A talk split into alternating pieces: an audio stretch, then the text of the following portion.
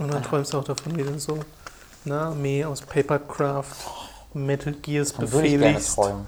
Also das sind so Träume, die ich gerne haben würde, dass ich so einfach Metal Gear Solid Snake bin. Dann mache ich nie wieder Aus auf. Papier. Aus Papier. Dann verbrenne ich versehentlich. Falle ich in eine Pfütze und oh! Ich wünschte, ich wäre Liquid.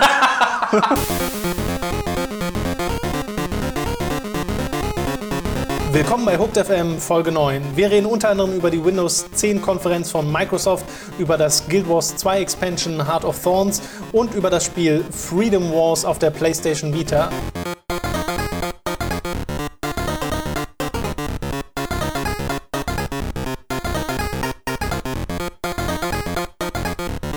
Wir wollten heute eigentlich gerne über Grim Fandango und Resident Evil Revelations 2 reden. Beide haben ihr Embargo-Datum morgen. Das macht aber nichts. Ich hab, Absicht, ne? Ich habe sofort Absicht, fängt das ja. wieder an, dass die ihre Bethesda-Arten da anfangen, die anderen. werden wir direkt hier boykottiert von Capcom und äh, äh, Double Fine. dazu muss man sagen, Grim Fandango hast auch bisher nur du gespielt. Ich will es diese Woche auch noch spielen, deswegen reden wir da nächste Woche beide drüber. Und Resident Evil Revelation 2 warst du bei einem Event auf Hamburg. Da, auf Hamburg war ich. auf Auf Hamburg. er war schnell auf Hamburg geklettert und dann oben. in Hamburg. Und darüber gibt es noch ein extra Video. genau, ähm, das sollte dann hoffentlich auch direkt morgen dann da sein. Das Genau. Kommt auch ein bisschen darauf an, wie viel B-Roll-Material es gibt, wie ich mir das zusammensuchen muss und so. Das bekomme ich heute noch alles. Ähm, weil ich habe selbst gerade, also man hat da selbst nicht aufnehmen können. Genau. Äh, Man hätte mit der, mit der Kamera vom Bildschirm abdrehen können, aber das fand ich dann nicht so ganz geil. Also da gibt einem der Publisher meistens nochmal extra Material, was noch nicht veröffentlicht wurde, Genau. was dann aber binnen zwei Stunden, nachdem man seine Preview gemacht hat, veröffentlicht wird. Meistens ja. Üblich, Naja, obwohl. B-Roll-Material eigentlich nicht. Ja, ja. Also B-Roll-Material sind ja einfach nur so Spielszenen, Ja, die weiß. unkommentiert und ohne Musik einfach ineinander geschnitten sind. Man muss immer darauf hoffen, dass so die, das B-Roll, die B-Roll-Footage auch zu dem passt, was man erklären will. Das stimmt. Sonst wird es mal ein bisschen problematisch. Ich möchte mich übrigens im Voraus entschuldigen, wenn ich ab und zu ein bisschen grunzen muss, weil irgendwie. Grunzen? Ja, so, auch so, so mal so, wenn man erkältet ist. Ähm, weil irgendwie, ich weiß nicht, was los ist, aber irgendwie habe ich wieder. Es schleimt mich wieder. Okay, es schleimt bei Robin. Entschuldigung im Voraus. Ich würde es gerne verhindern. Ich habe mir schon ein Glas Wasser daneben gestellt, wo ich äh, viel reinspucken werde, den ganzen Podcast über.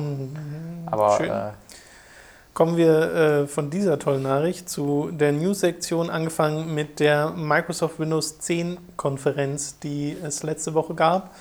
Und ich glaube, wir haben die ja beide nicht live verfolgt, ich sondern. habe sie gesehen. Nicht komplett. Nee, aber nicht live. Doch. Hast du die live gesehen? Ja, ich habe die hier geguckt. Echt? Bis zum, also bis nach, bis Phil Spencer Weil du neulich zu mir meintest, ach so, ja genau, weil du neulich zu mir meintest, dass du die holo Ja, genau. Ich habe halt gedacht, ja, okay, Ga- Gaming war das, war das, was ich sehen wollte. Jetzt kommt eh wieder nur, Okay. wir haben einen neuen Button im Office und jetzt kannst du, was weiß ich, das, was mich nicht interessiert. Ähm, aber dann haben sie ja irgendwie diese krasse HoloLens gezeigt und das habe ich nicht gesehen. Genau, dazu kommen wir gleich noch. Ja. Ich wollte anfangen mit dem äh, tatsächlich Gaming-relevanten Zeug, was zu Windows 10 angekündigt wurde. Das ist nämlich einmal die Xbox-App, die gleich mehrere Funktionen erfüllt. Zum einen hat man da quasi sein Xbox-Profil im Endeffekt auch auf dem Rechner mit Freundesliste, mit Achievements und dem ganzen Zeug, was dazugehört. Und man kann in Zukunft und wohl auch schon Ende des Jahres ähm, Xbox One-Spiele auf Windows-Geräten streamen, sowohl auf Tablets als auch auf PCs. Das heißt, man kann dann halt äh, Forza, Halo und Co. auch vom PC ausspielen. Ja, also eine App, äh, muss ich vielleicht dazu sagen, gibt es auch jetzt schon bei Windows 8. Mhm. Das ist so eine Xbox-App, aber also A ist sie auf Windows 8. Das ist grundsätzlich kein, kein gut, weil deswegen, du hast ja auch nicht im Desktop-Modus, sondern nur in diesem Nee, nee, ja. komischen, Ver ihr wisst schon. Ähm, und da kannst du halt dann so Messages empfangen und schreiben, was halt ganz cool ist, aber das kannst du auch über die Website machen. Du hast im Grunde, kannst du da nichts wirklich richtig machen, Ja. nicht so nichts halbes und nichts Ganzes. Und dieses Streaming läuft wohl momentan in einer Auflösung von 27p, soll aber auf 1080p und 60 Frames hochgestuft werden. Also das soll dann möglich sein, wenn natürlich die Verbindung, die man zu Hause hat, entsprechend stimmt. Aber bitte eh kein Spiel, die das unterstützen, deswegen meh. Also ist doch so, oh nein, mein Spiel kann nicht in 1080p gespielt werden auf der Xbox One. Es gibt, ich glaube, zwei Spiele, die in 1080p sind. Naja, aber meistens sind es ja irgendwelche Zwischenauflösungen. Ne? Ja. Also dass du irgendwie 900 noch was okay, das P ist, da hast wäre oder so. 27 auch zu wenig. Ja. Äh, dann gibt es plattformübergreifenden Multiplayer, der geplant ist für manche Spiele. Fable Legends wurde da als Beispiel genannt, was auch für PC erscheint. Da soll man dann halt zwischen PC und Xbox One miteinander spielen können. Äh, sie sagen schon selbst, dass sie das nicht als Pflicht machen wollen für Spiele, die irgendwie für beide Systeme erscheinen. Das heißt, es liegt beim Entwickler, ob er das machen will oder nicht. Aber äh, sie bauen halt diese Unterstützung ein. Ja, und sie äh, haben auch gesagt, dass ähm, man da quasi keine große, keine Absegelung von Windows braucht oder so. Also das kann auch jeder Indie-Entwickler machen. Ja. Das finde ich, dann da wird es halt wirklich interessant, weil bei den großen Entwicklern, das hat man ja schon, also das gab es ja bei 360 und P PC auch, da hat ja Shadowrun kam ja die große Crossplay-Revolution. Da hat jeder gemerkt, oh, ein Ego-Shooter mit PC gegen Konsole ist ja nicht so sinnvoll.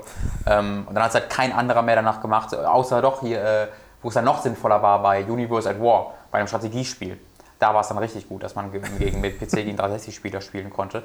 Ähm, aber ansonsten wurde das nie wirklich gemacht und vor allen Dingen war damals noch so, dass man äh, Windows äh, Xbox Gold haben musste oder Xbox Live Gold, um auf dem PC zu spielen, Ja. was natürlich kein Mensch hatte, ähm, der Und PC-Spieler das war. war halt generell Games for Windows Live. Richtig, also das war halt einfach ein komplett Desaster.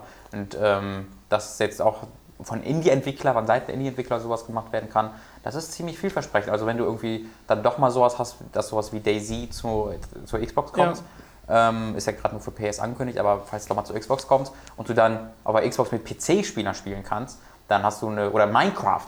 Überleg mal, wenn du bei Minecraft mit drei Xbox mit PC-Spielern spielst, das wäre wär riesig. Das wäre gigantisch. Ähm, Wobei da halt die Programme noch so unterschiedlich sind, das muss ja wirklich stark aufeinander angepasst werden dann. also, ja, also wäre gerade bei Minecraft bin ich mir ziemlich sicher, dass das passiert. Äh, dadurch, bin dass ich mir auch da, weil es halt, haben, genau, weil sie das halt inzwischen besitzen. Ja. Äh, da ist dann im Endeffekt egal, wie viel Entwicklungsaufwand da reinschließt. Aber Fable Legends war, wie gesagt, ihr Beispiel, ist jetzt nicht das größte Hype-Spiel überhaupt. Ich habe das ja auf der Gamescom auch mal kurz gespielt Mhm. und es war nett. So. Ja, so, ich habe es noch nicht gespielt, aber so sieht es auch für mich Ja. aus. Und äh, das wird aber unter anderem auch DirectX 12 unterstützen, was ja auch neu kommt mit Windows 10. Und das soll vor allem Prozessoren effektiver nutzen. Ja. Also einfach ein Leist eine leistungseffektivere Schnittstelle sein, was dann auch bei mobilen Geräten zum Beispiel dafür, dazu führt, dass es nicht so viel, dass die nicht so viel Akku fressen und dadurch länger halten. Was man dazu sagen sollte, ne, dass Windows, ich weiß nicht, ob du das später aufgeschrieben hast, aber ich glaube, wenn wir jetzt ganz darüber reden, ist es ganz sinnvoll, das schon zu erwähnen, dass es ja kostenlos ist, Windows 10. Genau, das habe ich ja noch später zu stehen. Äh, wenn man Windows 8 hat oder Windows 7, gibt es das Upgrade auf Windows 10 innerhalb des ersten Jahres nach Release von Windows 10 kostenlos. Genau, und ich hatte nochmal geguckt, also es ist nicht so, dass du dann ein Abonnement hast, das ein Jahr gilt, sondern solange du Genau. innerhalb des ersten Jahres nach Release das verlängerst, hast du auf ewig auf diesem PC Windows 10. Ähm, Äh, das ist ziemlich geil. Also bei Windows 8 war das schon vorher irgendwie ziemlich sicher, aber Ja. dass bei Windows 7 gemacht wird, da habe ich riesen Respekt vor. Das finde ich Ja, super. ja, das finde ich auch. Also es ist auch eine sehr smarte Business-Entscheidung einfach, weil, also dann hast du einfach, weil wenn du es bei Windows 8 machen würdest, dann hättest du wieder Windows 10 würde von Grund auf darunter leiden, dass Windows 8 kein Mensch kaufen wollte. Ja. Wenn du einfach Windows 7, Windows 7 machst, was die letzte große Plattform von denen war, dann hast du direkt Windows 10 als Standard etabliert. Muss halt dann nur den, die kleine Prüfung überstehen, dass Windows 10 gut ist. Ja. Das ist so das große Fragezeichen noch, was hier so hinterschwebt. Aber äh, sie scheinen ja die Probleme erkannt zu haben. Also allein diese Nummer zu sagen, okay, auch Windows 7-Nutzer bekommen dieses Upgrade, ist ja im Endeffekt ein Eingeständnis dazu, dass sie wissen, okay, die meisten nutzen halt immer noch sehr gerne Windows 7, weil das ja ein gutes Betriebssystem war. Äh, Das nächste, was ich hier zu stehen habe, ist die HoloLens-Nummer. Und das ist genau das, was, äh, wo du quasi dann kurz davor abgeschaltet hast. Ja. Das Ich habe mich heute, noch nichts dazu angeguckt. Tatsächlich. Nein. äh, Ich habe es mir heute mal angeguckt und halt auch mal äh, niedergeschrieben, was das macht. Das sind im Endeffekt einfach nur eine Brille, die du dir aufsetzt, ohne irgendwelche Verkabelung oder sowas, sondern das Gerät funktioniert allein so und halt über Sensortechnologie. Und das projiziert Hologramme von 3D-Objekten oder Programmen in deine reale Umgebung und trackt halt alles, was du um dich herum hast und äh, kann dadurch die Sachen da rein projizieren. Sie haben als Release-Zeit für dieses Ding das Windows 10 Timeframe genannt. Oh. Also innerhalb der Lebenszeit von Windows 10, keine Ahnung, was das Ach heißt. ich dachte zum Release von Windows 10. Nee, nee. Okay. Äh, available in the Wi- Windows 10 Timeframe, hat er gesagt. Ja, die Das sind ja meistens klingt- nur 10 Jahre aktiv. Das klingt sehr vage. ja. Äh, was sie damit gezeigt haben, ist, wie zum Beispiel so eine, eine Drohne aus verschiedenen 3D-Einzelmodellen zusammengesetzt hat und da so basteln konnte. Und das Ja. war wie so eine, ja, wie so, für so 3D-Architekten oder sowas, die halt da so reingreifen können. Für die ist das sicherlich total super. Äh, das war gar nicht gamesbezogen, was sie da gezeigt haben. Das war wirklich ja, anwendungsbezogen hat für Leute. gezeigt. Ne? Ja, das stimmt. Äh, einzeln dann nochmal. Äh, aber halt auch für so Leute, die halt viel mit äh, 3D, viel mit Software arbeiten, für die soll das halt auch sehr erleichternd sein, weil du halt so reingreifen kannst in die Programme. Ja, aber also bei mir ist dann direkt wieder, warum sollte ich meine Arme heben und dumm. Ich kann alles mit einer Maus machen, wo ich nicht ganz, ganz so, wenn ich jetzt ein 3D-Modeler bin, wenn ich wirklich irgendwie in 3D Dinge modelliere, das ist dann wirklich ein sehr, sehr spezifisches Ding. Ja. Da könnte ich es mir vorstellen, dass es was bringt.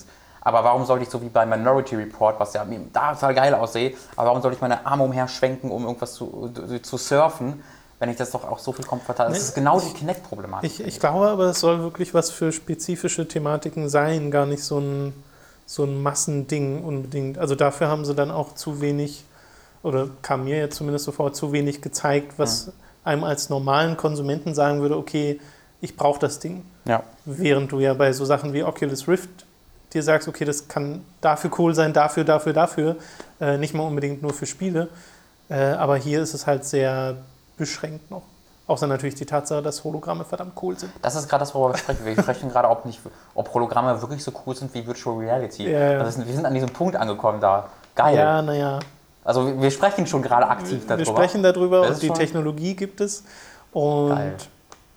Äh, es ist auch schon beeindruckend, dass du dir dann so ein Ding aufsetzt und quasi da etwas an einen festen Punkt auf deinen Tisch irgendwie projiziert wird und dass das automatisch erkennt und du dann drum herum gehen kannst. Äh, auch ohne sowas wie eine AR-Karte von Nintendo oder so. Oh ja. Aber das ist im Endeffekt ist das das Gleiche, ne? Also ja. technologiebasiert, wo das ja auch was projiziert in die Umgebung, was eigentlich nicht da ist, was du auch nur mit Hilfe von einem Gerät siehst. Äh, gucken in, wir einfach mal. Wie hieß das, das Tier nochmal mit PlayStation Move? Da gab es so ein Vieh, was. Invisimals? Oder nee, Play äh, äh, das iPad. Ja, stimmt, iPad. Das habe ich aber so getestet für Demo-News. Und wir ich fand's voll geil. Das, wir meinen übrigens nicht das Apple-Gerät. Nee, also Ei wie Auge. Augenhaustier. Und dann Pet wie Haustier. Aber das fand ich dann total geil, muss ich sagen. Wo wir, weil das, das saß da Ich so fand das rein vom Zugucken her, also ich habe es nie live erlebt, sondern immer nur in Videos, aber das fand ich auch schon beeindruckend. Ja. Ja, sie hatten halt immer dieses, das Schöne, dass der PlayStation Move Controller in alles verwandelt wurde. Ja. Das war halt immer das Geile, dass dann der Move Controller so ein so eine Dusche war oder so. Dass da Peter Molyneux nicht gleich hingesprungen ist und eines seiner Black and White Monster. Hast du gesehen, was er zu HoloLens gesagt hat? Nee. Man soll vorsichtig sein, nicht zu overpromisen. das wirklich Peter Molyneux gesagt ja, oder Molyneux? Ja, ja. Nee, das war tatsächlich von Molyneux, war aber ganz lustig. Aber ich meine, er weiß, also er, Peter Molyneux weiß ja selbst, dass er immer ständig Sachen ja, overpromised. Also das ist ja nicht so, dass er sich dessen nicht bewusst ist. Das erwähnt er auch selbst sehr oft, dass das seine größte Schwäche ist, dass er immer so euphorisch bei allem ist. Ähm, aber das, gerade deswegen kennt er sich damit aus. Ähm, und er hat es halt vor zwei Jahren schon, also als er noch bei Microsoft gearbeitet hat, da gab es HoloLens schon. Und damals hat er es auch aufgehabt und so. Mhm. Und er dachte halt, da war es halt nett, aber es hat die ganz typischen Fehler gehabt, die auch Kinect immer hatte. Ähm, und es kommt halt darauf an, wie sich in zwei Jahren jetzt entwickelt hat, hat er gesagt. Ja, klar. Ähm, aber das ist auch so mein Gedanke. Ich bin mir, durch Kinect bin ich jetzt sehr vorsichtig geworden. Ja, sollte man auch sein. Also eine gewisse Grundskepsis ist, glaube ich, nicht verkehrt. Ja. Auch immer noch bei Oculus Rift. Also das, ja, das bin ich immer noch so nicht so Leute ganz los. Gesehen. Ja, ja, trotzdem werde ich es nicht so ganz los. Ja, ich bin da vollkommen offen. Also ich habe es ja selbst noch nicht gesehen, noch nicht gespielt, immer noch nicht. Aber ich weiß, wenn ich das anziehen werde, werde ich sofort nie wieder hierhin zur Arbeit kommen. ich werde künftig spielen, dass ich auch bei Hooked arbeite. Ja, ja, du hast dann in der Virtual Reality das Büro hier genau. und sitzt da am PC. Und dann kann ich da auch mit Skype mit, mit dir schreiben. Yay. Geil. Das echte Leben. Dann in der modelliere ich so, wie ich das immer haben wollte. Kann ich schminken, wie ich möchte. Oh, Make-up, Tom, geil. So viele Ideen. Guck, und die kannst du nicht gehypt sein für Oculus Rift. Nicht mein will, ich will von mich, dir wegwerfen. Ich will mich auch darauf freuen und ich hoffe ja auch, dass das was wird. Aber ja, ich warte es nochmal. Äh, das nächste, was sie unter anderem noch gesagt haben, war irgendwie, dass selbst sowas wie Mars Rovers mit der HoloLens gesteuert werden. Das wurde da dann mal gedroppt, dass sie dann mit hm. so einer Firma zusammenarbeiten. Äh, das klingt nicht sicher. Das klingt ein bisschen komisch. weißt du, wir sind schon auf dem Mars, das klingt schon ziemlich unsicher, diese ganze, dass man dann das Ding noch mit einem Microsoft HoloLens steuert, anstatt mit einer Tastatur. Weiß ich nicht, ob ich da so hinterstehen würde. Äh, und die Sachen, die du unter anderem auch schon auf Twitter gesagt hast, dass äh, Cortana jetzt die Sprachsteuerung von Windows 10 genau, wird. Das war ja schon relativ länger so ein bisschen klar. Genau, das haben sie halt da nochmal gezeigt. Genau. Ja, auch wirklich gezeigt, also dass du wirklich Cortana gehört so, hast, ja, genau, wie ja. sie in Aktion äh, Windows 10 steuert und wie sie den Internet Explorer momentan zumindest Project Spartan Ja, nennt. das ist so das, was ich sehr lustig fand. Es wurde auch, auch schon geleakt aber so. ein Codename. Also Ja, genau. auf der Bühne gesagt, das ist Codename Project Spartan. Wie ist das der komplette Name? Codename Project Spartan Working Title. Ähm, ich finde halt einfach lustig, dass sich jetzt komplett alles nach Halo richtet. Und sie einfach jetzt, also ich habe schon, bei Twitter habe ich geschrieben, dass ich Angst habe, dass Halo 5 in Wahrheit Windows 10 ist. Ja, ja. Und dann einfach gesagt wird, hier, Halo Journey begins, Windows 10. Ähm, aber das, das finde ich halt recht amüsant, dass, äh, was für einen großen Einfluss dann doch die Spielesparte auf Microsoft zu haben scheint. Ähm, weil dass die Cortana einfach als in, also als firmenweiter Standard, das wird dann ja sowas wie, eine, wie ein Maskottchen quasi, ist ja Siri bei Apple auch. Ja. Ähm, ich glaube, die ist Jennifer Hale spricht, glaube ich, auch Cortana, die ist da, glaube ich, auch sehr glücklich drüber, weil die wird da richtig Kohle jetzt mitmachen, dass sie einfach äh, alles, Ja. ein, überleg mal, wie viel du da einsprechen musst für. Ähm, aber das finde ich, ganz- finde ich ganz cool. Ich finde es ein bisschen merkwürdig, ehrlich gesagt. Wobei ich jetzt gerne ein Betriebssystem von Nintendo hätte, wo Charles Martinet in all, Oh seinen, all seinen Stimmen Charles, where's the next restaurant? Woohoo! No, where's the Woohoo! It's a me! It's me. Ich weiß, Charles, aber gut, ist dann voll rebellisch. das klingt aber nach etwas, was Nintendo tun würde. Ja. Ich glaube, das ist modern, lass das mal versuchen, aber anders, okay. Das wird die nächste Konsole. Da gab es auch eine News zu, über die Charles Martinet Tamagotchi ist die Über- nächste große da gab es auch irgendwie eine News zu, dass Miyamoto wohl an einer neuen Konsole arbeitet, aber das finde ich ist nicht wirklich eine News. Ja, es arbeiten immer alle an neuen Konsolen. Richtig. Eine Ankündigung, die ich so nebenbei, als ich äh, durchs Xbox Dashboard auf der Xbox One gebrowst bin, gesehen habe, ist, dass Forza Motorsport 6 Hast du gar nicht gesehen? kommt. Nee, Ja, das war, also da kann man noch nicht drüber reden, wirklich, weil es gab halt eine Autoshow. Richtig, in, und einen in den. USA. The Inter ich glaube, die hieß International Auto Show of America oder so, was ich ein bisschen komisch fand. ähm, aber da wurde halt der neue Ford GT, äh, GT vorgestellt und dann haben sie halt diesen Ford, diese Ford-Ankündigung genutzt, um auch gleichzeitig Ja. Forza anzukündigen, weil das halt das, ohne alles, oder? genau, das wird ja das Cover-Auto Forza, äh, äh, der Ford, Ja. aber ansonsten haben sie nichts gesagt. Deswegen gibt es auch nicht, also das müssen sie auch sagen, es wird halt Forza 6, ne? ähm, Es wird eine Rennsimulation ja, also da wird dann wahrscheinlich mit hübscher Grafik. nächsten Monat wird das mal so losgehen, aber gibt noch wenig, worüber man da sprechen kann, außer dass Dan Greenwald, der Chef von Turn 10, wie immer sehr enthusiastisch ist, das ist aber immer.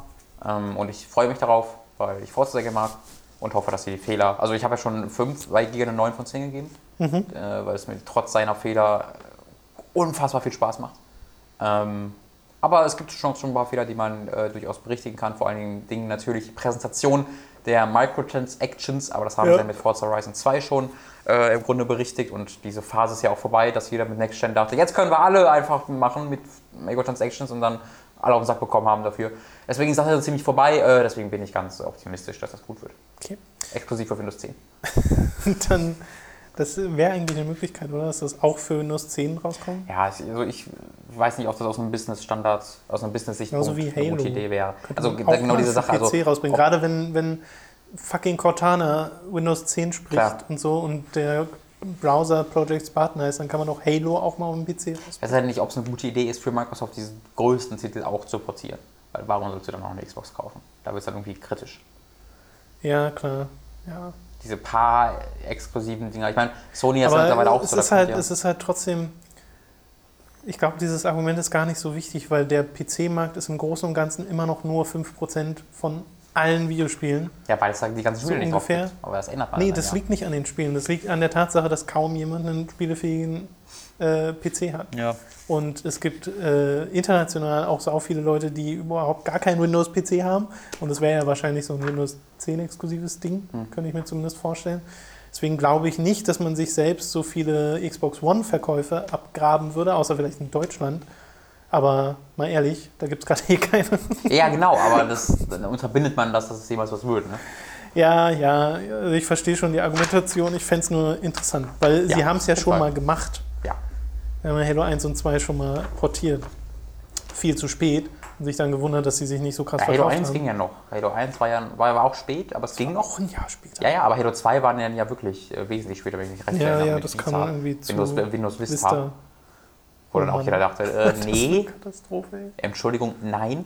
ey. ja.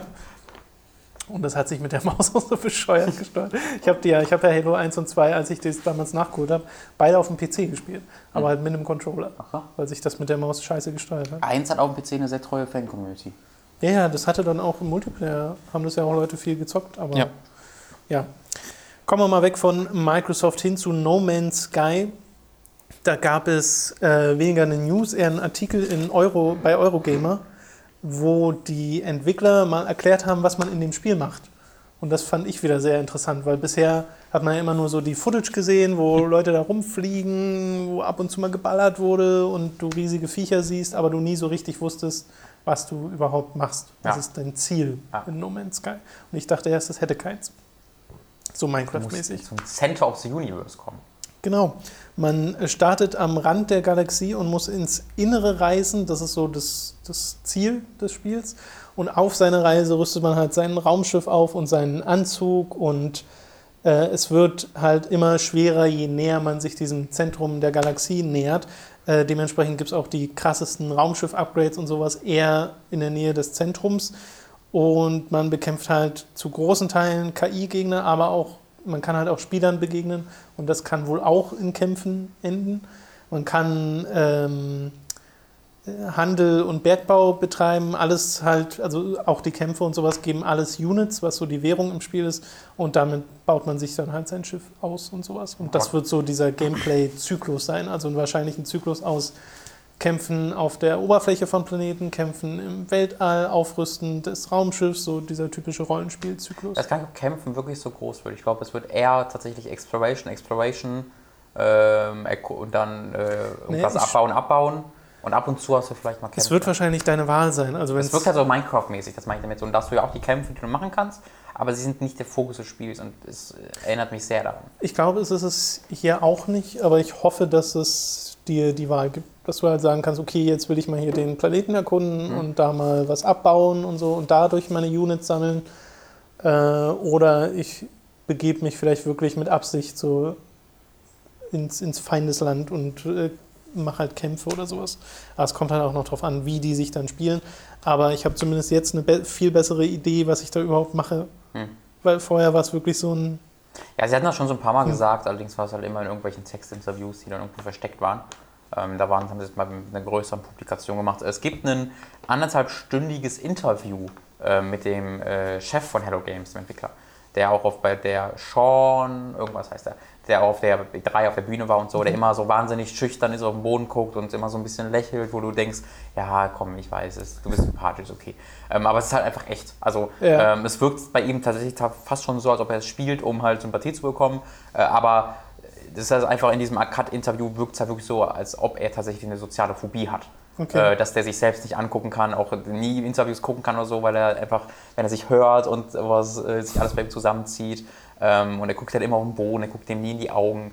Ähm, und das, als er auf der E3 war, das war das Schwerste, was er in seinem ganzen Leben je gemacht hat. Äh, davon hat das war sein größter also Albtraum, wirklich vor vielen Menschen zu sprechen und sowas. Ähm, deswegen, also dass er dann immer so schüchtern irgendwie wegguckt und so, das ist tatsächlich keine Masche von dem, was ich dann tatsächlich sehe. Und diese, äh, dieses anderthalbstündige Interview kann ich sehr empfehlen. Äh, Ich glaube, es war von Game Informer, Extended Interview.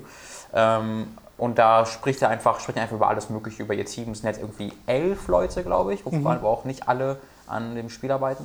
Ähm, und wo sie das angekündigt haben, also bei den VG Access letztes Jahr, war es letztes Jahr? Nee, Vorletztes. 2013. Ja. Genau, im Dezember 2013 haben sie das ja angekündigt und da haben halt vier Leute bis dahin dran gearbeitet und tatsächlich hatten sie vorher auch keinem anderen was davon gehört. Also auch Microsoft und Sony wussten zu dem Zeitpunkt noch nichts von dem Spiel. Mhm. Sie haben das quasi angekündigt und dann vorher gucken, was kommt und dann äh, dadurch kam dann quasi die Verbindung zu Sony zustande. ähm, weil die gab es ja auch schon durch äh, Joe Danger, das kam ja auch Ja, zuerst ja, auf den ja. Sony-Konsolen. Ähm, und da hat wohl Sony auch direkt gesagt, Leute, Leute, Leute, Leute, Leute, gib, gib, gib, gib. GIF Exclusive. Deswegen, deswegen kommt es dann jetzt halt auch zuerst auf die äh, PS4 und dann auf PC äh, und was anderes glaube ich noch nicht sicher. Ähm, aber war ein sehr interessantes Interview. War ein sehr natürliches, sehr schönes Interview, auch wenn ich immer wieder mit dem Mitleid hatte, weil jede Sekunde, die er in dem Interview verbringt, sieht so, als ob er sie hassen würde. Und er sagt es auch im Grunde, ich würde es lieber gerne weiterentwickeln. Es, es ist auch immer noch ein interessantes Spiel. Ich habe nur immer so die Frage, ob das zu viel Hype abbekommt. Ja, das ähm, besprechen sie da auch an. Also das, da können sie halt nichts für und sie, also, klar. sie lesen sich wohl auch nichts durch und äh, Ja. Ähm, bleiben da komplett raus aus dem ganzen Hype, aus dieser Hype-Geschichte. Aber ich glaube auch, dass es dem Spiel nicht so unbedingt gut tun wird, weil jeder seine eigenen Erwartungen darauf projizieren wird. Ähm, und es ist halt, wird halt ein ganz spezielles Spielerlebnis sein, Genau. nämlich so ein Minecraft-eskes, ja, dass du quasi so ein bisschen machst, was du willst. Und du hast zwar dieses Ziel, aber das ist halt auch eher, weil Minecraft ist ja auch ein Ziel, du kannst ja auch Minecraft durchspielen. Ähm, aber das ist ja auch eher so da, ohne dass es irgendwo interessiert. Kannst du nicht Minecraft durchspielen? Klar. Wie kannst denn? Minecraft durchspielen, indem du da in diese, ich kann dir nicht die genauen Aspekte sagen, aber in der Netherworld da, da gibt es so einen Endboss, der Drache da. Ähm, und wenn du den killst, hast du das durchgespielt. Das geht. Ist das so? Ja. So, aber ich habe noch nie von einem offiziellen Minecraft-Ziel gehört. Ja, ist so. Ich auch nicht, das ist ja die Sache. Ähm, Ja, aber ich glaube dir halt Sachen auch nicht mehr. ich weiß, ja, ja, zu Recht, also gar nicht, gar nicht zu Unrecht, aber also ich habe es natürlich selbst auch nie durchgespielt, weil ich Minecraft insgesamt so zwei Stunden Was gespielt passiert habe. denn dann, wenn der tot ist? Das weiß ich nicht. Also ich weiß nicht, ob es dann, ob's dann auch einen ähm, äh, Credits und so kommen, aber es Also ist ich halt kann mir vorstellen, dass man das schwerste Monster im Spiel besiegen Nee, nee, kann, du- aber du nicht, hast halt man das Spiel durchspielt. ein Ziel, was du, was du machen musst. Und wenn du das machst, hast, du- bist du quasi, also wenn es um die Story geht, wie man das nennen möchte, hast du es quasi durch. Also ich weiß nicht, ob es ein offizielles Durchspielen ist, aber es ist quasi das, das Ziel von Minecraft. Aha. Das ist tatsächlich der Fall. Ähm, wusste ich auch nicht. Aber Quelle? ich glaube, es, bitte? Quelle. Internet. Ich glaube aber sowas, äh, ich glaube sowas ist es aber auch bei, äh, bei, bei No Man's Sky, Dieses Ähm, Zentrum des Universums. dass du das hast, was du machen kannst. Aber Ja. ich glaube nicht, dass es wichtig für das Spielerlebnis wird. Ja, schauen wir mal. Hatte das einen Release-Termin? Nee. Nee, ne? Naja. 2015. Wahrscheinlich. Die, jetzt übrigens mein nächstes, äh, mein nächstes äh, Livestream-Projekt und das ist Minecraft durchspielen an. Mach ich morgen, mach ich morgen früh eben. viel Spaß. Es gibt auch Minecraft Speedruns. Da machen Ja, auch. schön. Äh, die nächste Ankündigung, die es, ich glaube, vor ein paar Tagen erst gab, war Guild Wars 2 Heart of Thorns. Das Expansion Pack, das Heart of erste. Swarm. Nee, Thorns. Langweilig. Also Hot ist die Abkürzung. Guild Super Wars Hot. 2 Hot Nur Hot oder Support? kommt raus. Und das äh, scheint also auf den ersten Blick ein sehr klassisches Add-on zu sein. Sie machen dann aber doch ein paar Sachen, die ich ganz interessant finde. Also man hat dieses, ich weiß nicht, ob du den Trailer oder überhaupt mal Bilder davon Nee. gesehen hast, man hat so ein riesiges Dschungelgebiet, was Neues. Das heißt wohl Maguma-Dschungel. Kenne ich mit Guild Wars nicht so aus, deswegen verzeiht, wenn ich da die, die Aussprache total ähm, versaue. Klingt aus wie Nickelodeon, äh, klingt wie eine Nickelodeon-Zeichentricksendung. Maguma! Dum, dum, dum, dum, dum, Maguma! Ja, das gefällt mir. Äh, wird neue Klassen, Waffenarten, Gegner und Gebiete geben und sowas, aber kein neues Level Cap. Das haben sie ganz ausdrücklich gesagt, genauso wie sie äh, nicht jetzt neue Ausrüstungsgegenstände rausbringen werden, die die alten obsolet machen. Das heißt, du, wenn du so das beste Equip hast, was es gerade gibt in Guild Wars 2, wird es danach halt immer noch. Teil des besten Equips sein, was es gibt. Warum spielst du das Sie, dann? f- sie fokussieren sich darauf, neue Inhalte zu machen, die herausfordernd sind für die Leute, die halt schon quasi dieses Maximallevel erreicht haben. So klingt es zumindest. Hm. Kann ich mir schwer was drunter vorstellen. Nee, es Oh. ist halt einfach, als würdest du, ich meine, wir kennen ja jetzt World of Warcraft, weil wir das am meisten gespielt haben, Ja. als würdest du da ein Expansion Pack kriegen, einen neuen Kontinent kriegen, aber halt ohne die Level. Ja, genau, Sondern kann ich mir das einfach- richtig vorstellen, warum. ja, aber du das questest dich doch dann einfach so durch. Ja, aber. Hast du wegen den Levels gequestet oder weil dir die Quests gefallen haben? ich nicht, also ich habe nicht wegen den Levels gequestet, aber 99% aller anderen Leute questen ja, um auf Level 100 zu kommen und dann den. Aber das sind halt auch die. World of Warcraft-Spieler. Ich glaube, dass Guild Wars schon eine andere Okay. Spielerschaft anziehen kann. Ja. Und ich finde dieses System auf jeden Fall mal erfrischend, dass man nicht sagt, okay, wir machen jetzt hier zehn neue Level, alles, was wir bisher im Spiel haben, ist eigentlich egal, Hm. weil man ja damit auch alten Content obsolet macht. Wenn du jetzt in Guild Wars 2 dann nach dem Add-on Maximallevel erreichst, bleibt der Content, den es in Guild Wars 2 schon gibt, immer noch Naja. normal, ähm, also lohnt sich immer noch normal äh, und du kannst halt danach in, in, in dieses Heart of Thorns Gebiet gehen. Was sie dann noch machen wollen, ist das Mastery-System, so eine neue Art des, äh, der Character Progression. Dadurch soll es halt neue Skills und sowas geben. Äh, man bekommt Mastery Points durch bestimmte Challenges oder halt durch Storyverlauf und kauft sich, und das finde ich auch wieder interessant, Fähigkeiten für jeden Charakter, den man hat, also accountweite Fähigkeiten. Als Beispiel haben sie da dieses Hang Gliding äh, genannt, was man unter anderem im Trailer sieht, was so ein Traversal-Skill ist. Mhm. Ich auch super Aber interessant. mit Ingame, also es kann mit Micro Hä? kaufen. Nee, nee. Die, also du erspielst dir Ja, diese Mastery Points. Ich weiß nicht, ob sie sehen, es gab ja in Guild Wars 2 irgendwas mit Ingame-Käufen. Ja, sie müssen sich ja irgendwie finanzieren, wa? Aber ich weiß nicht, ob es ja, halt. naja. Also mich verwundert es auch total, dass es erst jetzt Ja. ein Add-on gibt äh, zu Guild Wars 2. Aber ja, dafür ziehen sie es schön groß auf. Dann natürlich neue PvP-Maps, soll so ein großes neues Borderland geben, heißt es. Äh, die größte PvP-Map, die sie bisher gemacht haben. Aber auch einen kleinen Modus, der Stronghold heißt, für so kleinere Team-Battles, wo man halt um. Wie sie einfach ihre ganzen Gebiete Festung- nach Spielen benennen. Stronghold, Borderland. Stronghold. So, hier Und immer ohne das S. Wobei, nee, Stronghold heißt ja nur Ja. Stronghold. Äh, naja, äh, da spielt man dann halt um, um so kleine Burgen und so. Ich bin jetzt in Guild Wars 2 absolut nicht mehr drin. Ich habe das ja damals zu Release gespielt, Ich auch. aber auch nicht so sonderlich lang. Ich auch nicht. Äh, und ich weiß gar nicht mehr so richtig, warum. Ich habe es wirklich schon ganz am Anfang. Es war einfach nicht so meins, ist, weil ich immer bei meinen MMOs auch nach der Story gucke und Guild Wars 2 hat keine gute Story. Zumindest am Anfang hatte die eine keine gut präsentierte Story, sag ich mal so. Ja, ne, ich hatte ja auch mal in dieses PvP reingeguckt, weil ich das an und für sich so interessant finde, dass du halt so ein, so ein auf so einer großen Skalierung quasi Kämpfe hast. Und äh, sie haben ja immer gesagt, sie wollen sowas machen, dass du dich fühlst wie eine Einheit in einem großen Strategiespiel und so. Aber das ist halt nicht immer befriedigend. Aber gut. Ähm, sie verändern hier, also sie, sie meinten wohl, sie wollen generell Charakter Progression mit diesem Add-on stark anpassen und da wirklich ein paar grundlegende Sachen ändern. Hm. Und es klingt auf jeden Fall sehr interessant. Äh, einen Release-Termin gab es aber noch nicht, habe zumindest keinen gefunden. Okay. So. Dann die letzte News ist, dass Fahrenheit Remastered erscheint. Und zwar Bö. diese Woche, am 29. Januar, Buh. für 10 Dollar. Buh. Darüber hatten wir gesprochen. Da waren, äh, hatten wir so einen Podcast gemacht? Nee, ne? Ich glaube nicht. Nee, aber wir hatten einen, äh, einen äh, User hier sitzen, der uns besucht hat. Und da haben wir am Tag dieses Leaks, oder Der Nico, wäre ich wichtig. der Nico, genau, äh, hatten wir darüber gesprochen, über Fahrenheit und so und warum Konjunktur eigentlich so kacke ist. Aber da sind wir zu Fahrenheit gekommen, dass, warum das das beste Spiel von denen war. Und zwar, weil das die verrückteste, also es ist, hat die gleiche Dummheit der anderen beiden Spiele. Und äh, also ich rede nur von den letzten dreien, ich rede nicht von äh, Nomad. Hieß das Nomad? Das erste? Ja, no Das habe ich nicht gespielt. Aber äh, das ist die große Trilogie von denen, sag ich mal, äh, Beyond, Heavy Rain und Fahrenheit. Die haben ja alle, leiden alle beide oder alle drei darunter, dass äh, kein Mensch, ich glaube, wie ein Mensch fällt und es furchtbar geschrieben ist. Aber bei Fahrenheit hattest du es noch so, dass es so einfach so komisch wird und so Dragon Ball mäßig wird und dann hast du KI und Mayas und alles explodiert und dann fliegst du durch die Gegend. Das ist so absurd, dass man das einfach mega unterhaltsam ist. Äh, da haben sie einfach auf jede Form äh, der Realität geschissen, einfach das gemacht, worauf sie gerade Bock hatten, habe ich das Gefühl, während sie dann beim Heavy Rain und äh, Beyond halt wirklich realistisch wirken sollte und Ja. Ja, das hat es ein bisschen kaputt gemacht. Deswegen habe ich mir gedacht, boah, das alles nochmal, diese unfassbar spektakulären Kampfszenen, man gegen Engel kämpft, nochmal in HD und in wirklich neuer Grafik, in der Beyond-Grafik, wäre richtig geil. Leider sind jetzt irgendwie einfach nur die Auflösung was höher oder so. Ja, also die Remastered-Version. Es gibt auf NeoGAF schon einen Thread, wo Leute Vergleichs-Screenshots posten, weil bisher gibt es bei Amazon halt ein paar Bilder, in hochauflösende Bilder von dieser neuen äh, Remastered-Version und äh, die Texturen sind auch anders, aber nicht zwingend besser.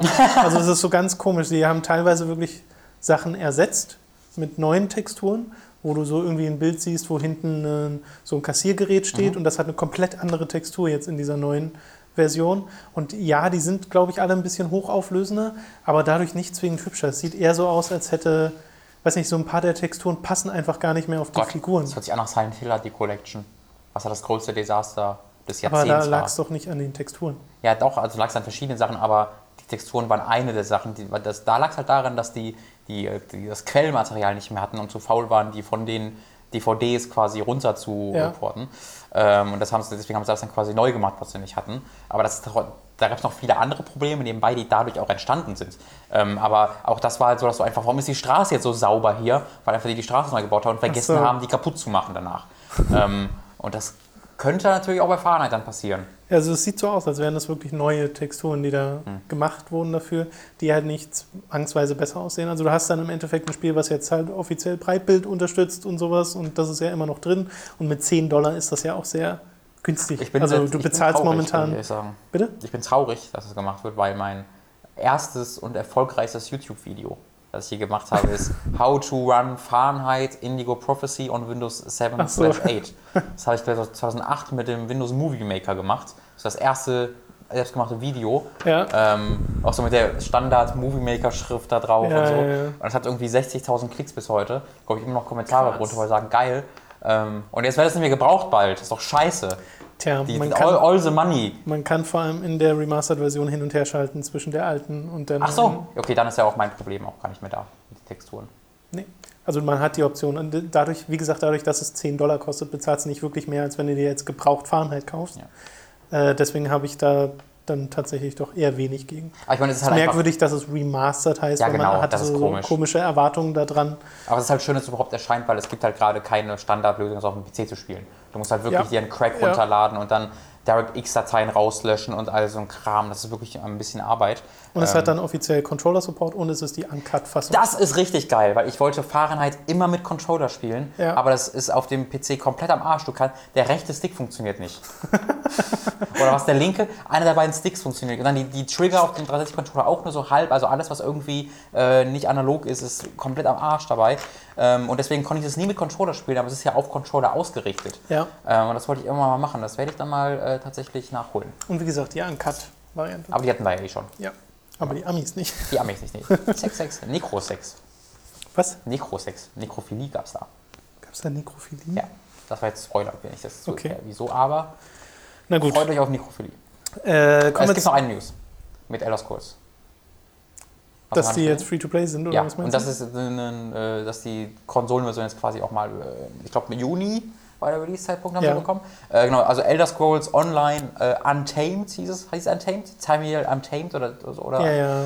irgendwie so war, dass es jetzt einfach Free-to-Play geht, äh, beziehungsweise, ist- nennt man es Free-to-Play, wenn man es erst kaufen muss? Nee, ne? Wie nennt man es Das denn ist dann? nicht Free-to-Play. Muss Also man es erst kaufen? Man kauft es einmalig, genau, und dann muss man aber keine monatlichen Gebühren mehr bezahlen. ist wie Guild Wars. Aber ich weiß nicht, wie man Richtig. dieses Modell nennt. Das ist wie Guild Wars. Guild Wars Modell. Sie nutzen das Guild Wars Modell, äh, dass du es dann quasi einmal kaufst und dann ähm, nicht mehr monatlich bezahlen musst, was nur eine Frage der Zeit war. Weil ich glaube, da waren viele Leute für gehypt. Ich habe es nie verstanden und dann kam es raus und hat es auch kein anderer mehr verstanden. weil das war halt nicht besonders gut. Ich hatte damit ja Spaß. Also ich habe das ja zu Release gespielt und Ja. auch so ein paar Wochen.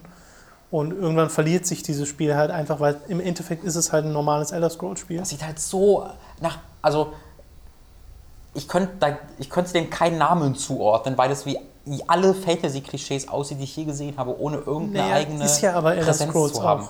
Genau, aber da hattest du halt diese Ego-Perspektive, die wirklich gut funktioniert hat äh, und du hattest diese freie Welt, das war halt, hat als Singleplayer-Spiel wahnsinnig gut funktioniert, aber das in ein MMO zu packen, was so crowded ist, dieses Genre, das habe ich nie verstanden, warum ich, Ich das jetzt weiß, spielen soll. also im Endeffekt war es ein Co-op Elder Scrolls. Du konntest manche Missionen halt, äh, oder im Endeffekt alle Missionen mit äh, mehreren Leuten machen, aber war ja dann auch eher so kleinere Grüppchen. Dann war ja alles instanziert, das heißt, deren toller Me- Megaserver war ja im Endeffekt eigentlich total egal, weil du 50 Instanzen deines einen Gebietes hattest und es war so. manchmal, also gerade am Anfang war es ganz schön umständlich an einigen Stellen mit ähm, sich mit einem Freund tatsächlich zu treffen Mhm. in dieser Welt, damit man in der gleichen Instanz steht und sowas. Äh, aber spielerisch war es halt genauso gut wie ein normales Elder Scrolls, fand ich zumindest. Äh, und hatte seine kleinen Geschichten hier und da und hatte vor allem Quests, die sich nicht wie MMO-Quests angefühlt haben. Und das fand ich, habe hab ich äh, diesem, diesem Spiel halt angerechnet. Genauso wie die Welt, die einfach sehr, sehr hübsche Stellen hatte. Aber es hat halt ein Kampfsystem gehabt, was noch schlimmer war als das von Skyrim und auch noch schlimmer als das von World of Warcraft, so, weil es halt so altbacken war. Du hattest null Treffer-Feedback. Also es hat einfach keinen Spaß gemacht zu kämpfen in dem Spiel. Punkt. Und du kämpfst zu 80 Prozent. Da ist das Gameplay ja auch nicht so gut wie bei. Hä? Aber das, ich weiß, das Gameplay war genauso gut wie bei Skyrim. Ne, ich meine so. dieses ganze Quest-Design Okay. und Weltendesign und äh, solche Sachen.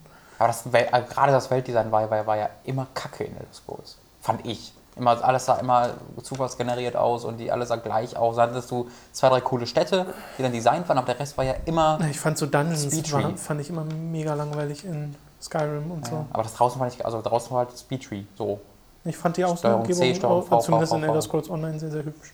Okay. Aber es war, also es war nie was Besonderes zu keinem Zeitpunkt. Genau, das meinte ich. Äh, und Es ging halt so unter. um einen bestimmten Artikel zu zitieren, es steckt halt immer noch und jetzt mehr als je zuvor knietief im Schnee von gestern. Hast du es geschrieben? Nee, Tobi. Achso. Das war Der, Tobi, der als der Elder Scrolls Hater, den wollen war wir hier gar nicht der zitieren. Artikel. Den wollen wir hier gar nicht zitieren. Ja, da bin ich gegen. Ich protestiere dagegen. Ich liebe Elder Scrolls Online. Ich liebe Ich, den ich Mond. liebe dieses Spiel. Ich, ich liebe den Mond. Kennst du noch das Skyrim-Video? Ja, Skyrim so. Ich liebe den Mond. Ich liebe Pferde. Ja, ja. Ich liebe Pferde, liebe Pferde, liebe Pferde. Oh ja, Gott, Erinnerungen. Äh, Skyrim Award Show, guckt einfach mal danach. Wir kommen zu den Spielen, die wir diese Woche gespielt haben. Angefangen mit einem, über das du zwar schon ein bisschen geredet hast, jetzt bist du aber durch, nämlich Jack 2. Oh ja. Oder Jack II. Jack Römisch 2. Ähm, Habe ich durchgespielt gestern.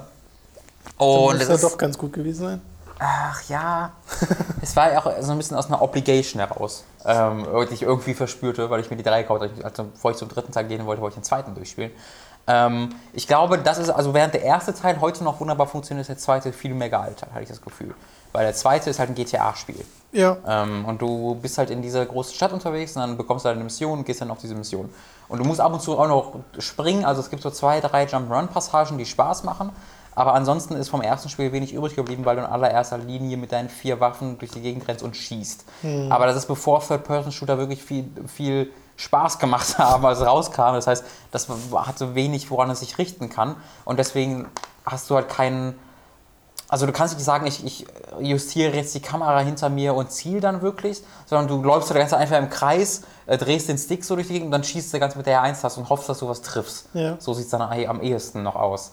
Ähm, und dadurch wird das Spiel unfassbar schwierig. Also, also das Spiel ist so schwierig und so unglaublich frustrierend, weil Naughty Dog hat zu diesem Zeitpunkt noch nicht von Checkpoints gehört, glaube ich. Und du bist halt, wenn du in einem Level stirbst, musst du ganz oft das komplette Level nochmal von neu anfangen. Das sind teilweise Viertelstunde, die du einfach dann nochmal machen musst. Und das hatte ich, ey, im letzten Drittel hatte ich das so oft, dass ich einfach dann das Spiel ausprobiere, okay, mach ich morgen weiter. Versuche ich dann nochmal. Weil es so frustrierend war, dieses Spiel durchzuspielen. Du wirst dann ja drei, vier Mal getroffen und bist dann halt tot. Und dadurch, dass, die, dass du oftmals zur, also du musst ja die Kamera drehen, aber gleichzeitig musst du auch immer ganz schnell durch die Gegend rennen, damit du nicht getroffen wirst von Gegnern. Dadurch rennst du oftmals auf die Kamera zu und schießt dabei, ohne zu wissen, auf was du schießt und ohne zu wissen, was gerade auf dich zukommt.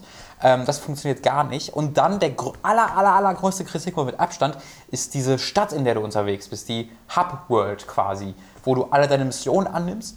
Ähm, weil die ist komplett sinnlos. Ich weiß nicht, warum die existiert. Du hast eine riesige Stadt, wo überall, du kannst im Grunde, ähm, wenn du diese Fahrzeuge nimmst, hast du zwei Ebenen, nämlich die Bodenebene mhm. und die Luftebene. Und auf dem Boden rennen die ganzen Wachen rum und die Zivilisten und in der Luft fahren, fliegen die ganzen Fahrzeuge rum.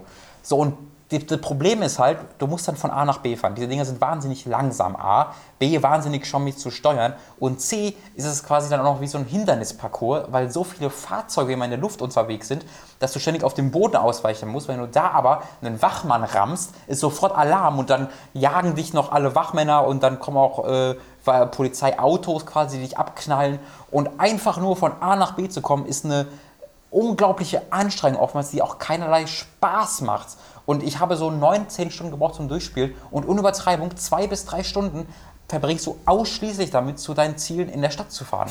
Das ist so unglaublich viel Zeit, die du da verbrachst und verbringst. Ab und zu ist dann auch so, dass Missionen in der Stadt stattfinden, dass dann gesagt wird, hey, hier sind vier Leute, äh, bring die doch mal zu gewissen Punkten in der Stadt, während du von Polizei gejagt wirst. Und das macht dann nochmal extra viel Spaß, weil du dann die noch beschützen musst währenddessen. Und dann musst du irgendwie mit deinem Wagen neben denen stehen bleiben und warten, bis die getriggert werden und bei dir einsteigen. Währenddessen bist du beschossen von überall.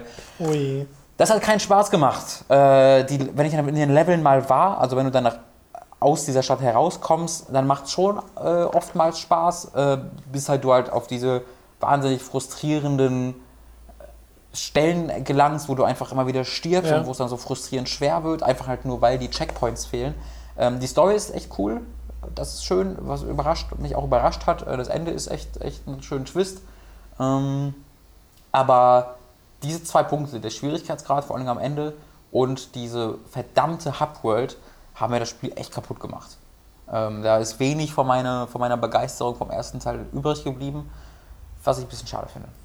Ja, naja, ich habe das ja auch so gemerkt, dass das halt, dass der erste Teil noch so ein klassisches Jump'n'Run ist und der zweite Teil was ganz anderes versucht hat, also im Endeffekt ja das Genre wechselt. Und das hat mich, also schreckt mich auch jetzt immer noch ab, das überhaupt mal zu spielen, weil an Jack and Dexter 1 hatte ich so viel Spaß, weil es halt noch so gut funktioniert. Ja. Äh, und wie du schon sagst, es gibt halt so viele Third-Person-Shooter und so. Das, das ist das große Problem halt. Bei Jack ja. and Dexter 1 ist halt nicht so gealtert, weil es einfach nicht Neueres gibt in dem Genre wirklich. Es ist ja, nicht also.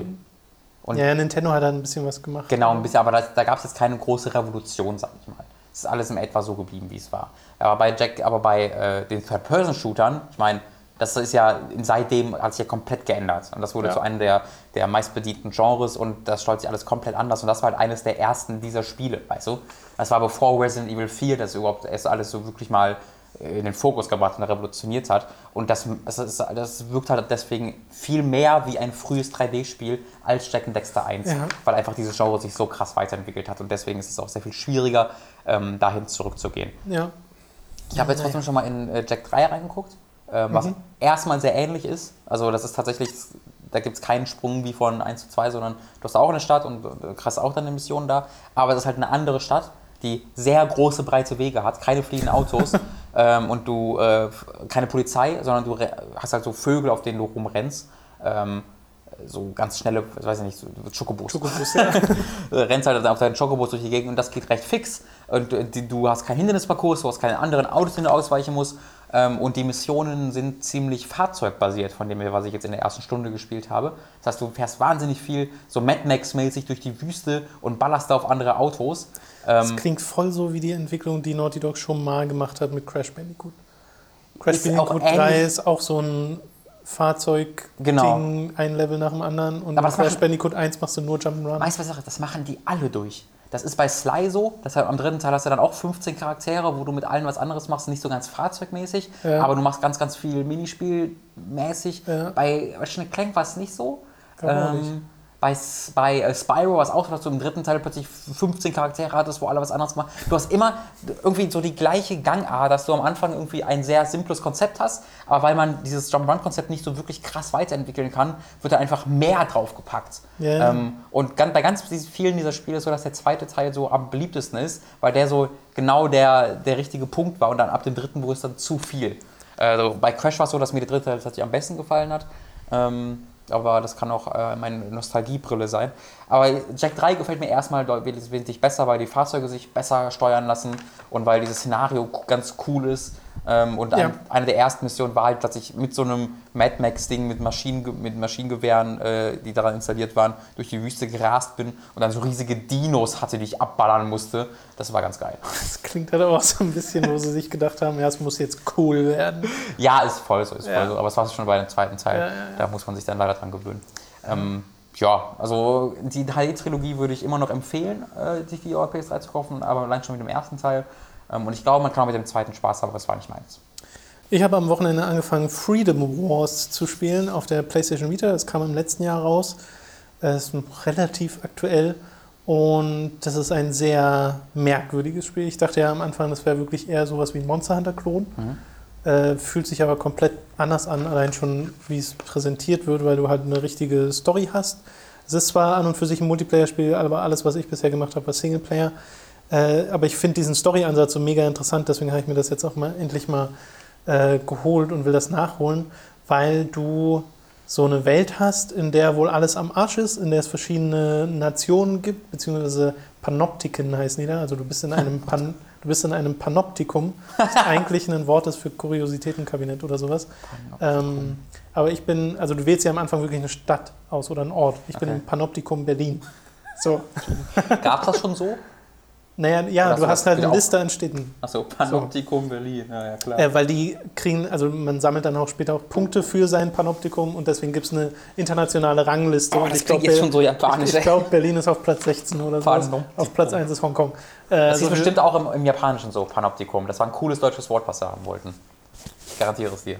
Äh, und du hast halt diese Welt, wo diese verschiedenen Panoptiken um äh, die Ressourcen dieser Welt kämpfen und du hast. Also hast, hast du auch Welt oder ist es eher. Ach, keine Ahnung. es ist schon die Erde. Okay. Äh, du hast dann zwei oder so eine, so eine Klassengesellschaft. So gibt es zum einen die Citizen, das sind äh, halt, wie gesagt, so ganz normale Bürger, so die Brains der, der Welt sozusagen, also die Leute, die äh, gebildet sind und sowas. Das sind alles Citizens. Und du hast die Sinner.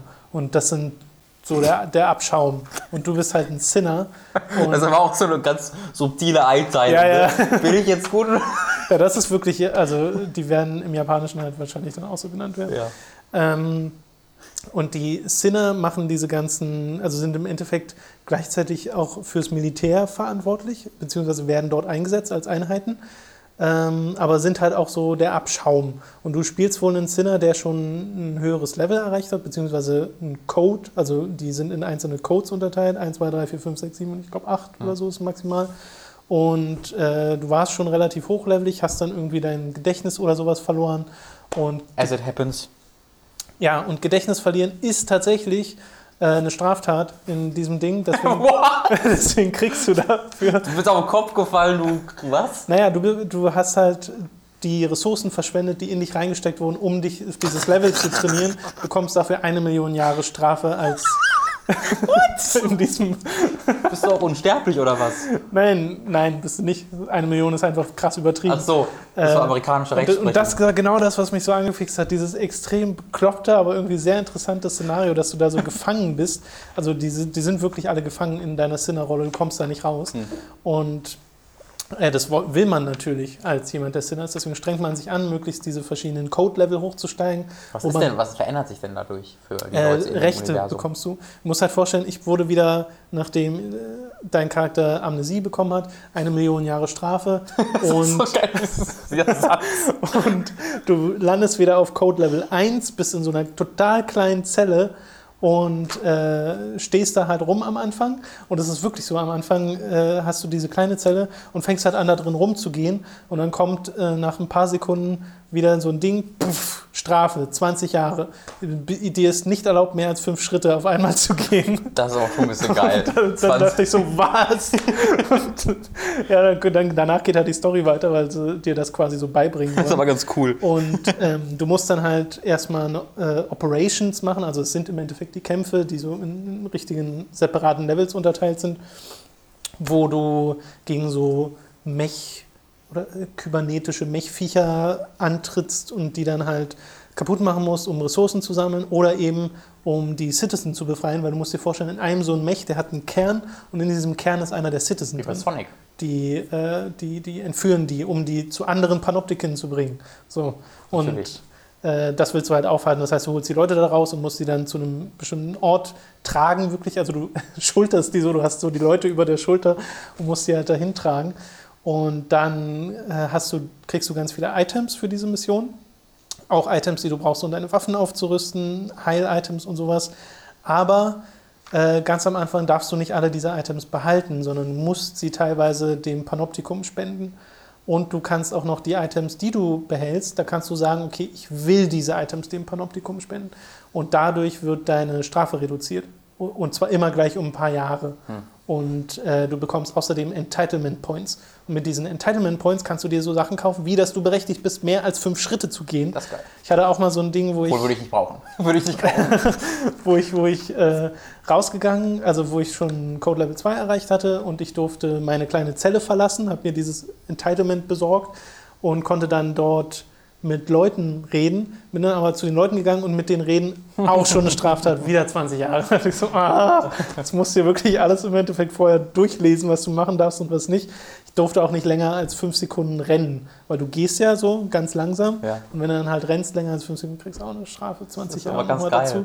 Cooles und ähm, äh, was ich auch sehr lustig fand, dann hatte ich dieses Recht mir erkauft, mit jemandem zu reden und habe das dann gemacht, habe so eine, äh, eine, eine, ein Gespräch angefangen und dann hatte ich irgendwie so Dani neben mir, die irgendwas von mir wollte. Dann habe ich mit ihr geredet und habe wieder raufgeguckt, habe ich 20 Jahre dafür bekommen, mehr als 10 Sekunden still zu sein, weil das so unproduktiv ist. Ja, moin! Und dann dachte ja ich so, was zum Teufel? Das ist ja super. ja. Äh, also dieses ganze System finde ich super interessant und das hat dann noch so eine Story, wie du äh, mit ein paar deiner Sinner-Kollegen redest, die dich da so durchführen. Und ich bin, wie gesagt, noch ganz am Anfang. Ist das ein Third-Person-Shooter mäßig? Äh, es ist ein Third-Person-Shooter und Melee-Spiel. Also du hast, okay. äh, ein, du hast zum einen ein Schwert, zum anderen eine Knarre.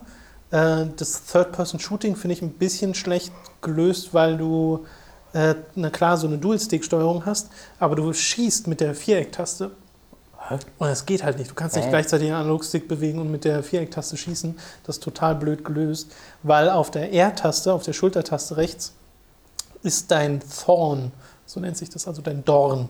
Und ja. das ist im Endeffekt wirklich so eine Dornschlinge, die du um deinen äh, Armen beschwören kannst und die kannst du auf Gegner oder an äh, Oberflächen schießen und kannst dann entweder das an dich heranziehen oder dich dorthin bewegen. Also ein Get-Over-Here-Move ja. von Mortal Kombat.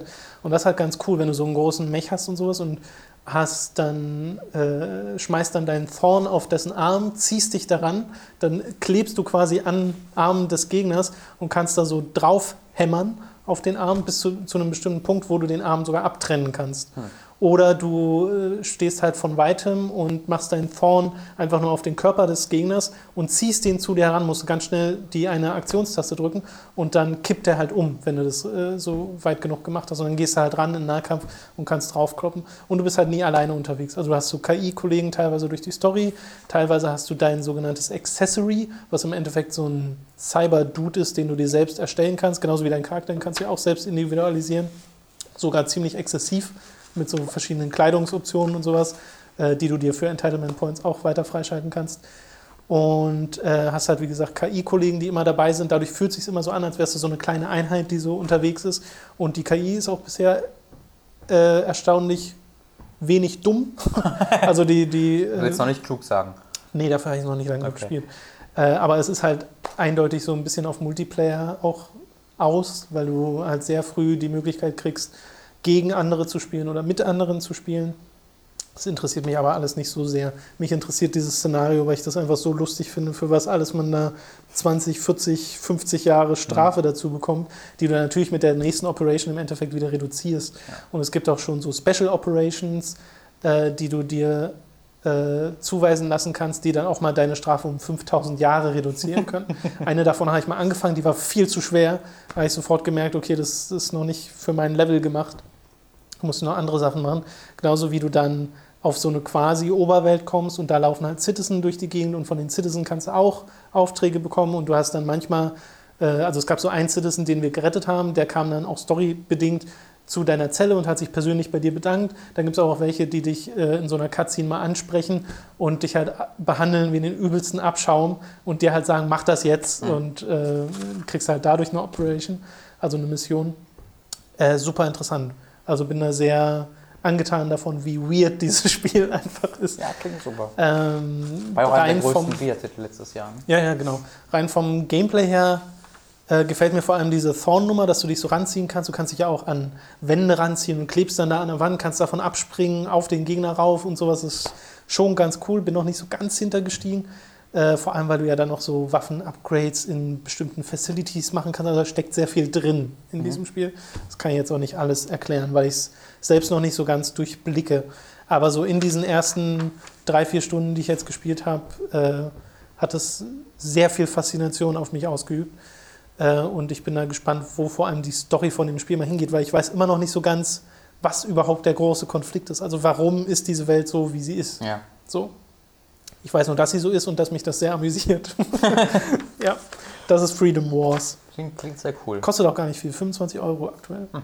Ist noch ganz okay. Ich. Exklusiv für die Vita. Ähm, ich hatte mir ist was eingefallen, was ich dir noch nicht genannt hatte vorher. Ja. Und zwar habe ich mal nur reingeguckt äh, in die 3DS-Version von ähm, Ace, Ace Attorney. Da habe ich Ach ja so. von äh, Capcom eine Dual Destinies? Äh, Trilogie. Nee, ich meine Ach, die, die äh, Trilogie. genau. Okay. Also ich meine die äh, alten drei Spiele, also Ace Attorney 1, äh, Justice for All und Trials and Tribulations. Ja. Die drei Spiele, für die ursprünglich für den DS rausgekommen sind oder für den Advance waren die ursprünglich sogar, oder? Mhm. Stimmt, Game Boy Alles Advance-Spiele. Genau, und da gab es gab's ja dann auch als DS-Version und die DS-Version wurde dann nochmal fürs, glaube ich, iOS geportet und das wird dann jetzt noch für den 3DS geportet. Ähm, und der Unterschied ist echt gar nicht mal so klein. Also ich hatte ja vorher ähm, das äh, DS-Spiel auf dem 3DS gespielt, wo dann der Bildschirm kleiner ist und auch es ist ja pixelig und sowas. Ja. Ähm, und das wurde halt komplett überarbeitet für den, für den 3DS. Ähm, es sieht jetzt alles sehr, sehr glatt aus. Die Musik ist jetzt viel. Haben sie das neu gezeichnet oder was? Ich weiß nicht, ob es neu gezeichnet ist, aber zum, es müsste eigentlich fast so sein, weil es halt nicht mehr so pixelig ist. Also sie okay. müssen da irgendwie wohl was es, Neues Es gibt ja auch haben. so Filter und sowas wie das bei einem Emulator das, das oder so. kann ich dir leider nicht, nicht, ja, okay. nicht verraten, aber es sieht auf jeden Fall sehr, sehr, sehr viel klarer, schärfer okay. und besser okay. aus. Ähm, und vor allen Dingen halt auch die Musik, die dafür bearbeitet wurde, weil der, der DS konnte ja nicht wirklich gut äh, Musik irgendwie äh, darstellen. Das ist jetzt deutlich, deutlich besser geworden. Ähm, ich werde es jetzt nicht nochmal komplett durchspielen, weil das noch nicht lang genug her ist, dass ich die durchgespielt ja. habe auf dem DS. ähm, aber den dritten Teil, habe ich nie komplett gespielt. Das heißt, den will ich mir jetzt auf dem 3DS äh, nochmal äh, komplett angucken. Und da, da freue ich mich jetzt auch drauf, weil das war ist ein größerer Unterschied, als ich erwartet hätte. Ich dachte jetzt, der Nicht Bildschirm schlecht. wird halt ein bisschen voll, das war's. Aber es sieht schon echt drei, vier, fünf Tacken besser aus. Ich bin bei Trials and Tribulations noch quasi. Also das habe ich auch noch nicht gespielt. Ja, das ist der dritte. Da bin ich auch, genau. Also wenn ihr den, wenn das jetzt schon lange her ist, dass ihr die gespielt habt, äh, oder ihr die wirklich nie gespielt habt, äh, holt euch mal die Trilogie, die ist jetzt auch gerade erst erschienen. Ich glaube, die gibt es auch nur digital bei uns ähm, im E-Shop. Das kann sein, ja. Könnte ich mir genau. vorstellen, weil Dual Destinies und so gab es, glaube ich, auch nur. Genau, Dual Destinies ist der vierte Teil und dann gibt es ja noch die naja, Investigations-Serie. Also es gibt genau die Investigations mit Miles Edgeworth, es gibt Apollo Justice, mhm. den einen Teil, wo du auch einen neuen Typen hast. Und Versus Layton gibt es ja auch. Versus Layton, der ja. soll ja aber nicht so toll sein. Ne? Hm. Schade. Ja, dann hast du noch äh, die Snake Tales von Metal Gear Solid ja, 2. Die wollte, ich, die wollte ich mal erwähnt haben, weil ja. wir haben jetzt ja gerade Metal Gear Solid 2 durchgespielt, ähm, seit zwei Wochen bei Time to 3 ähm, und mit 3 angefangen und ich dachte mir, irgendwie habe ich auch mal Bock, das zu spielen, weil ich ja. habe es lange Zeit selbst nicht mehr gespielt. Ähm, dann habe ich mir die 360-Version von der D-Collection mal reingeworfen zu Hause, ähm, habe zuerst ein bisschen in die VR-Mission von 2 reingeguckt und bin dann auch mal auf die Snake Tail-Mission gekommen. Für alle, die es nicht, äh, noch nicht kennen, von Metal Solid 2 ist ein paar Jahre später, ich weiß nicht, ob es einige später war oder zwei Jahre oder Monate, äh, die erweiterte Version Subsistence erschienen, also Metal Solid 2 Subsistence. Ähm, und da gab es jetzt im Spiel selbst wenige Änderungen, aber es gibt vor allen Dingen zusätzliche Modi, wie zum Beispiel die zigtausend VR-Missionen, auch mit verschiedenen Charakteren, die du äh, spielen kannst. Ich habe am Anfang nur Snake und Raiden freigeschaltet, ich weiß nicht, welche Charaktere da noch kommen. Ähm, und halt die äh, Snake Tales oder ähm, im dritten Teil ist zum Beispiel Metal Gear 1 und 2 dabei, also solche Art Extras. Ja. Im zweiten Teil waren es immer dann vor allem die Snake Tales. Und die Snake Tales, da denkt man zuerst, okay, da werde ich dann wahrscheinlich die Story von Metal Gear Solid 2 in den Schuhen von Solid Snake nachspielen können. Dem ist aber nicht so. Stattdessen sind das so, ja, ich würde sagen, halbstündige bis einstündige eigene Geschichten, die auch nichts miteinander zu tun haben. Es sind, glaube ich, fünf oder sechs Stück, äh, die dann irgendwie einfach sich das Szenario der Big Shell nehmen und da völlig bekloppte eigene Geschichten drum erzählen. Also ich habe jetzt gerade eine Geschichte, da, äh, da, da ist, da diente Big Shell äh, als als Verteilungsort von einem Drogenkartell, einem Mafia-Drogenkartell. Die benutzen Big Shell, um da irgendwie Drogen zu verteilen. Ähm, oder ich weiß nicht genau, wie genau man das, das nennt, aber also das ist quasi der Umschlagsplatz dafür. Ja. Ähm, und verstecken die da. Aber gleichzeitig ist da auch gerade ein Serienmörder unterwegs, der Ghost of Big Shell, der gerade alle tötet. Und dann ist da die Emma noch, die Schwester von Otacon, die aber in der Version total die selbstsichere Frau ist, die ständig mit ihr flirtet und so. Ja. Ähm, ist das dann vertont? Nee, es sind alles nur Texttafeln. Alles, Texte, okay. alles nur Texttafeln. Und dann bist du halt als Solid Snake da unterwegs und musst herausfinden, wer der Serienmörder ist und muss Emma retten und hinter diese Drogen, das Drogenkartell kommen. Und die Auflösung ist dann irgendwie, dass der, dass der ähm, Ghost of Big Shell eigentlich ein, ein Mitglied dieses Drogenkartells war, dessen Familie von dem gegnerischen Drogenkartell ermordet wurde, um sich dann zu rächen, hat er dann Typen von seinem Drogenkartell getötet, sodass die dachten, das wäre das gegnerische Drogenkartell ja. gewesen, sodass dann die beiden Drogenkartells einen Krieg auf der Big Shell durchführen und deswegen sind überall Soldaten, die dich totballern. Also das sind so die Geschichten, die du da hast, die dann in so einer Stunde erzählt werden und du denkst so, was, warum, wer, wieso? Oder in der ersten... Wie so Fanfiction. ja, wirklich so. In der ersten Mission war dann Ames ein, ein irgendein Betrüger, ah, der dich der den, der den Präsidenten irgendwie betrogen hat. Das ist alles total weird. Ähm, und das endet dann quasi einfach in den normalen Bossfights, die aber mega viel schwerer werden. Also es sind einfach schwierigere Versionen der normalen Bossfights. Okay. Also sie schaffen es dann irgendwie, die, die, den Story, Storybogen zu spannen, wieso du auf dem, auf dem Drogenkartell Big Shell gegen äh, die Harrier plötzlich kämpfst. Weil so endet das nämlich. Ähm, aber bei, gerade da stecke ich gerade fest, weil ich keine Rations mehr habe und es ist fast unmöglich, das zu schaffen. Ähm, das, der erste Kampf endete mit Fatman, das war dann äh, schon machbar. Aber es ist cool, es ist halt so ein total weirder Remix des Hauptspiels, ja. der dann schon irgendwie Spaß macht. Das ist schon interessant. Ja. Da bin ich auch mal gespannt, was sie bei Metal Gear Solid 5 so reinmachen. Ja, gerade da mit den Nebenmissionen, weil die dann ja auch schon ein bisschen Story-Kontext ja haben. Naja, in äh, Ground Zeroes haben sie aber gezeigt, dass sie zumindest ein bisschen was reinmachen, was so Augenzwinkern hat. Ja, genau, das wird natürlich aber, auch geben, ja. ja. Da ist ja Maggie bekannt für. Äh, ich bin gespannt, mir die anderen Dinge noch anzugucken, weil ich allein, ich möchte Ja. allein schon gerne mal sehen, was zum Teufel die da wieder geraucht haben, um diese Story-Dinger zu kommen. Ein bisschen schade natürlich, dass es nur Texttafeln sind. Vor allen Dingen manchmal ist es dann wirklich so, du siehst halt immer die Seiten unten, da kommt Texttafel, Seite 1 von 32. Und ich so, Oh. okay. Ja, naja, das ist halt schwer sich vorzustellen, ne? als würdest du Metal Gear Solid 2 ohne Voice. Ja, und ohne. Codec gibt es ja auch nicht. Ja. Ähm, ja. Naja. Äh, du wolltest noch über einen Film reden, den du mit Yes. Mats gesehen hast? Äh, genau, mit was habt Ne? ihr gesehen? Wir waren, äh, haben letzten Freitag, war das Freitag, wo wir aufgenommen haben? Ja. Ja, wir haben am Freitag äh, Metal Gear Solid 3 aufgenommen hier. Ähm, und dann wollten Mats und ich eigentlich danach noch äh, so ein bisschen was aufnehmen, aber leider hat die Konvertierung dann so lange gedauert, dass das nicht geklappt hat. Und dann haben wir uns gedacht, was machen wir denn? Habe ich zuerst vorgeschlagen, lass mal einen Uwe Boll-Film gucken. Und dann war- waren wir kurz davor, einen Uwe Boll-Film hier reinzuwerfen, aber dann dachten wir, ja, nachher, wollen, wir machen das ja schon noch weiter und nachher gucken wir jetzt einen Film, von dem wir eigentlich unsere Reaktion haben wollten. Ja. Deswegen haben wir das dann nicht gemacht und dann sind wir stattdessen zu mir gefahren und haben da Edge of Tomorrow geguckt. Äh, auch bekannt jetzt als Live, Die, Repeat mit Tom Cruise. Äh, ich habe den schon gesehen und ich bin ein großer Fan dieses Films, weil er sehr lustig ist äh, und sehr anders, als man das vermutet. Ähm, und äh, Mats war auch angefixt, weil man hat ja diese, das ist ja so eine komische Story. Man hat ja den Trailer gesehen und dachte sich, boah, was ist das denn für eine Durchschnittskacke, weil das so nach gar nichts Besonderem aussieht. Und dann kommen aber die Reviews und die sind dann mega positiv gewesen. Ähm, und dann war alle voll traurig, dass es so gefloppt ist. Und jetzt, wo es dann so auf Blu-ray rauskam, wurde die Rezension nur noch positiv. Und das ist absolut verständlich. Das ist ein richtig toller Film, denn im Gegensatz zu dem, was der Trailer verspricht, spielt Tom Cruise da eine sehr, eine sehr andere Rolle. Nämlich nicht den Actionheld von sonst, sondern einen sehr feigen äh, Typen, der eigentlich immer hinter den Kulissen unterwegs ist und der dann in diese Roboter-Wars-Krieg-Szenario geschmissen, gezwungen wird und dann plötzlich ähm, durch Umstände, die auch erklärt werden, die Fähigkeit erlangt, immer wenn er stirbt, diesen Tag neu zu starten.